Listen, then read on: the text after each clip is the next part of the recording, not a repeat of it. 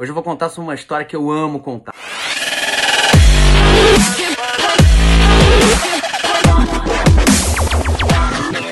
Todos sabem que a reserva pensa diferente, principalmente no que diz respeito à forma de né, gerir a nossa turma, gerir os nossos colaboradores, gerir gente. Tanto é que aqui o nosso departamento não se chama recursos humanos, se chama fontes humanas. E nós temos dentro de fontes humanas um departamento de felicidade Departamento de Felicidade nada mais é do que um departamento de endomarketing. Por que, que a gente criou esse departamento? Porque eu, antes de trabalhar aqui, né? Que eu tô aqui já um bom tempinho trabalhando, eu pensava que eu adoraria trabalhar no Google. Porque eu sou fã do Google, né? E eu acho que não à toa, porque eu sou fã do Google, quando eu vou fazer uma busca, eu entro no Google. Então eu acho que se a gente cria né, um cult-like culture, dentro da própria marca. Se as pessoas amarem trabalhar aqui, elas vão contar para os seus amigos que elas amam trabalhar aqui. Por conseguinte, um monte de gente vai querer trabalhar aqui e por conseguinte, nós vamos vender mais. As pessoas vão admirar a marca, vai ser um cult-like brand e a gente vai por conseguinte vender mais. É ganha, ganha, ganha, ganha. O capitalismo consciente prega isso.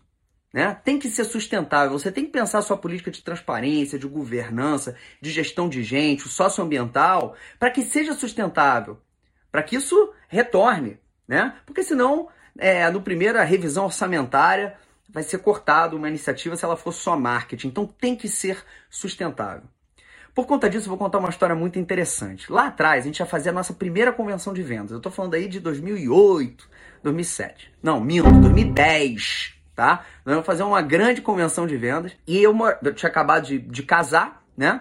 E eu morava com a Anne e eu queria fazer um vídeo né? O tema da coleção era Cuba Libre, a gente ia falar sobre o fato da, da felicidade cubana, apesar do cerceamento de liberdade, uma dicotomia, a gente acabar de viajar para Cuba. E eu tive uma ideia, que era uma ideia meia doida, né? Como algumas que a gente já tiveram aqui, eu acho, não é mesmo? Eu, naquela época tinha acabado de viralizar um grande meme na internet, talvez um dos primeiros memes que aconteceu na internet, que aconteceu na internet brasileira, que foi da Luísa Marilac. Lembra? Se você estar na pior, porra, o que é estar bem, né? E aí eu tive a ideia de fazer uma, uma, um, uma, um filme numa banheirinha que a gente tinha dentro de casa, né? Eu fiz um morrito e eu mergulhava naquela piscina convidando as pessoas para a convenção que ia acontecer. A Anne, que né? É, obviamente teve a brilhante ideia e gravou aquele negócio. Minha mulher é uma gênia, ela é maravilhosa. Tudo que fazemos, fazemos juntos. E, e ela que gravou. A gente teve que gravar aquela porcaria umas 70 vezes, porque ela caía no chão de rir. Tantas, toda vez que eu mergulhava e passava a mão no cabelo, falava, porra, ela se cagava de rir, a gente tinha que gravar tudo de novo. Bom, gravei aquele negócio, mandei pra nossa turma. O pessoal, cara, riu pra caramba e começou um compartilhamento. Aquilo virou um meme. A marca era muito pequenininha, devia ter uma, duas lojas. Aquilo virou um meme. E eu percebi que aquilo tinha um poder muito grande. Quando a gente comunicava as nossas coisas de maneira irreverente, verdadeira para as nossas pessoas, elas divulgavam, elas contavam para os outros. O poder das pessoas serem apaixonadas pela marca. Ali nasceu o que a gente chama de dia de reserva.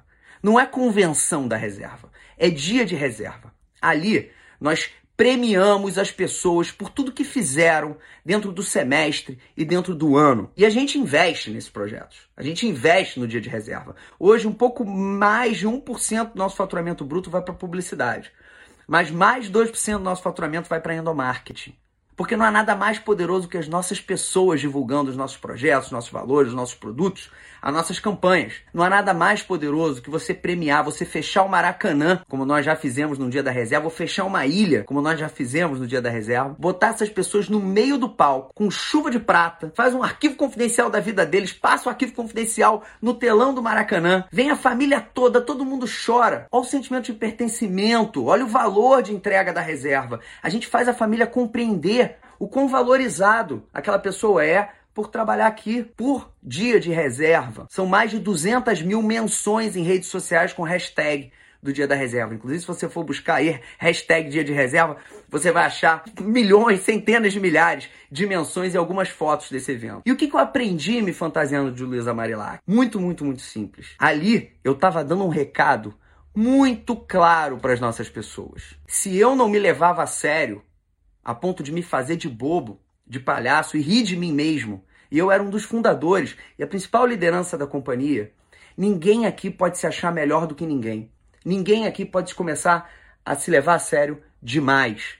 Porque quando a gente começa a achar que a gente sabe tudo, a gente começa a ficar preguiçoso. E aqui quem manda, pessoal, é o consumidor. Se as nossas pessoas estiverem envolvidas nos nossos projetos, se as nossas pessoas estiverem compreendendo nossos valores, a nossa missão, a nossa causa, a nossa campanha, a nossa coleção, eles melhores vão comunicar isso aos nossos consumidores dentro dos nossos pontos de venda, dentro da internet, através de serviços de atendimento ao consumidor e etc, etc, etc, etc. Outra coisa importante, antes do tchau, todo mundo pode fazer isso. Às vezes você não tem grana para fechar um Maracanã, mas você consegue pa pagar a padoca da esquina, você consegue pagar um restaurante, um café que tem ali do lado. Então, não se omita por falta de investimento de fazer isso. Todos nós podemos fazer isso. Basta ter vontade. Não é uma questão de disponibilidade financeira, é uma questão de disponibilidade emocional.